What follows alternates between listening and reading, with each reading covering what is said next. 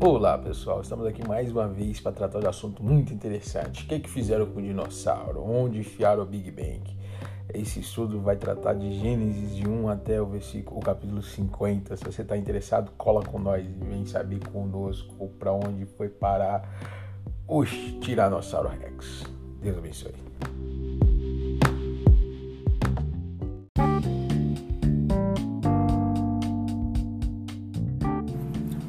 Boa noite, pessoal. Boa tarde ou bom dia para você. É, vamos entrando aqui no capítulo 7, ó, 7, capítulo 11 de Gênesis. Glória a Deus. Depois de vir todas as descendências de Noé e todas as, as cidades, todas as regiões sendo formadas, agora a gente vai falar um pouco mais daquele que é, possivelmente, né, que a, a gente deu uma enfatizada, a Bíblia deu uma enfatizada, que falou mais um pouco dele, sobre ele, né, que é o, o Nimrod.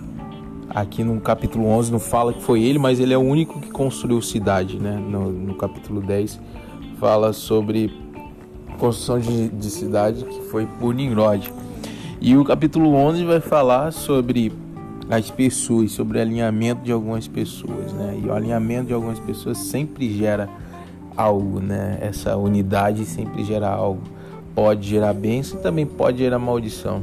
Ao longo da história a gente viu muitas unidades que pareciam ser bênçãos, gerando grandes maldições. Toda unidade onde Deus não está, onde, uh, onde o eu fala mais do que ele, né?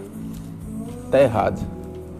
Né? Eu gosto muito de história. Eu tava, ultimamente, eu estava vendo uma série que falava sobre Hitler e sobre a unidade demoníaca que construiu aquele monstro construiu o monstro que é Hitler.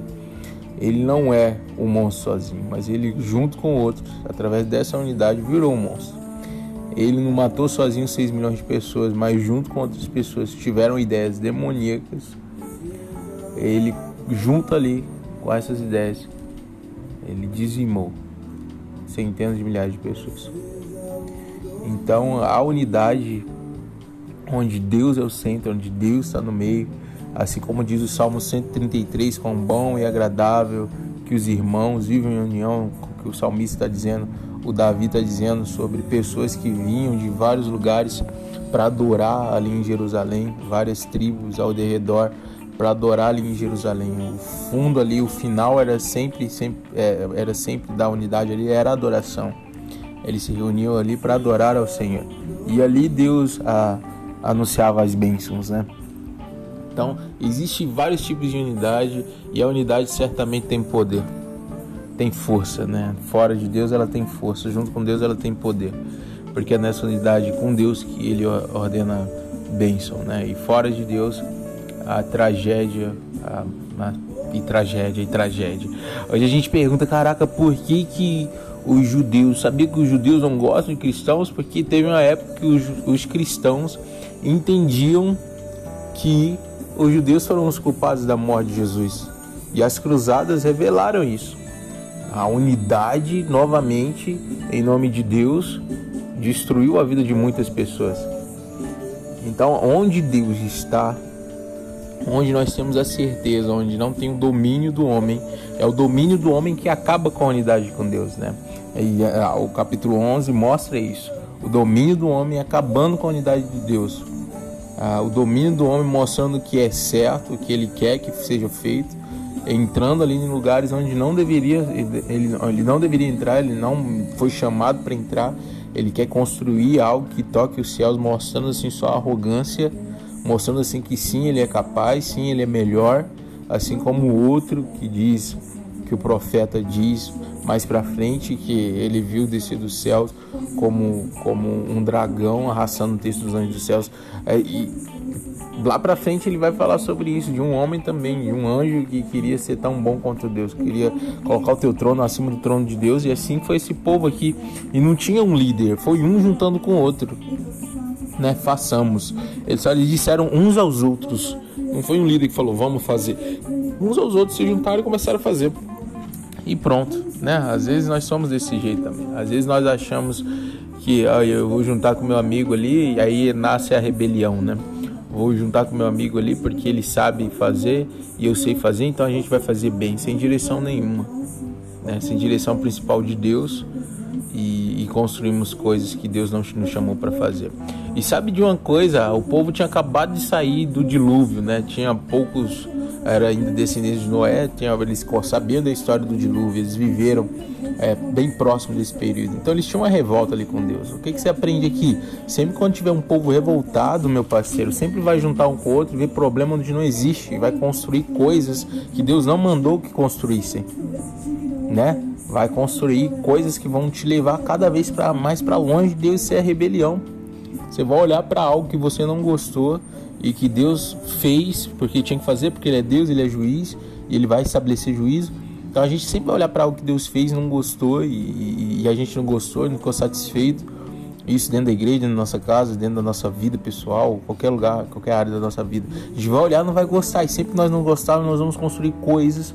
Nós vamos nos juntar com pessoas que também estão desanimadas, pessoas que estão desgostosas, pessoas que estão infelizes. Nós vamos juntar com essas pessoas e vamos construir coisas que vão nos agradar a Deus.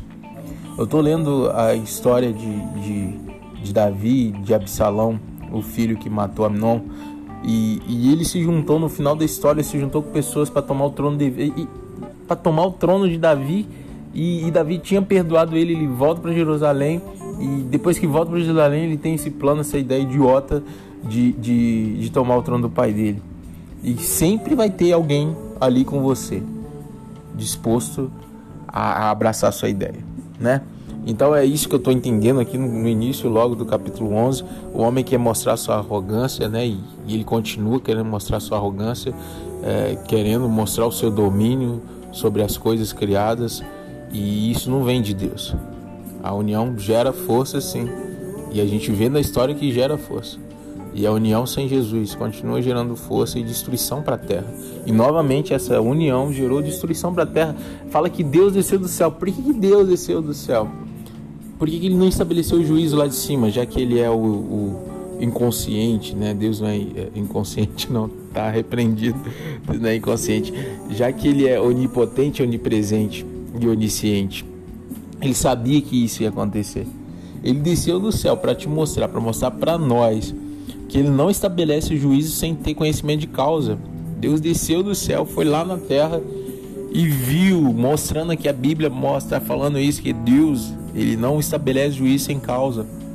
Ele não precisava fazer isso, mas ele foi lá para mostrar para mim para você que todas as coisas que acontecem na nossa vida, ele sabe muito bem do que ele fez, do que ele está fazendo. Ele está no meio do negócio, sabe? Por mais que o negócio não seja bom, por mais que o negócio esteja de mal a pior, Deus está lá no meio do negócio e sabe daquilo que você fez, daquilo que você vai fazer, das decisões que você vai tomar e do juízo que ele vai ter que estabelecer. E novamente ele fala: façamos, façamos no meio do caos, no meio do abismo. Novamente ele chama a Trindade para fazer parte disso aí, porque no meio de um caos estava sendo gerado ali, precisava novamente a manifestação ali dos três, do Pai, do Filho e do Espírito Santo. E mais uma vez, eles, Deus vem com juízo sobre aquela, aquela vontade do homem de se, de se, se aparecer, né, do orgulho que subiu a cabeça e que achou que ele era melhor do que alguém, que achou que o, o, o, jeito dele era fácil de fazer e um com o outro ali começou a fazer e Deus vem e, e destrói aquilo tudo e faz a confusão das línguas. Ali ninguém mais poderia entender o que o outro estava falando, né? É, o que falava antigamente poderia, agora não pode mais. Ninguém mais entende ninguém. A ideia não era construir uma torre, a ideia inicial, a ideia era ir sai, multipliquem, vai para a terra, vai para toda a terra e multipliquem.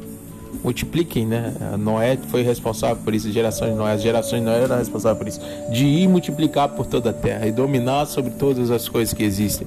E eles não, eles iriam ir contra Deus, primeiro construindo a arca para que seu nome fosse conhecido, e depois indo contra o mandamento que é ir, continuar, ir, encher a terra de filhos de Deus. Né? E no final do capítulo vai falar da história, vai começar, vai começar novamente a descendência de Sem, que vai terminar na geração de, de, de Abraão. Vai terminar na geração de Abraão, que é logo vai dar início né, na história de Abraão. Mas por que, que termina com a história de Abraão? Porque termina com um cara que resolveu fazer aquilo que Deus mandou. Deus falou, vai, e ele foi. Né? Deus falou, vai, e Abraão foi. Aqui no início, Deus falou, vai, não, eu vou ficar aí, vou fazer uma, uma torre aqui. A gente ficar, queria fazer uma torre. No final, a gente ouviu, viu, vai ver a história de um cara que ouviu vai e foi, que é Abraão. E novamente a gente vê que só vai ter uma, uma, um ajustamento das línguas no, no, no, agitamento das pessoas, das línguas, quando novamente o Espírito voltar a pairar, como em tabernáculos, né? Lá naquele lugar, pessoas de todas as línguas começaram a ouvir e entender, como se fosse na sua própria língua, as palavras que eram ditas naquele lugar. Então Deus, Deus faz de novo lá em, em, em, em, tabernáculos, não, lá em, em Pentecostes, ele, ele ele traz de volta o que Babel tinha quebrado através do Espírito Santo. E hoje nós temos uma única língua, nós temos uma única fala, porque o Espírito Santo habita em nós e nós compartilhamos da mesma fé. Né? Hoje, americanos, árabes, uh, espanhóis, todos, todos falam a mesma língua quando estão debaixo da vontade de Deus.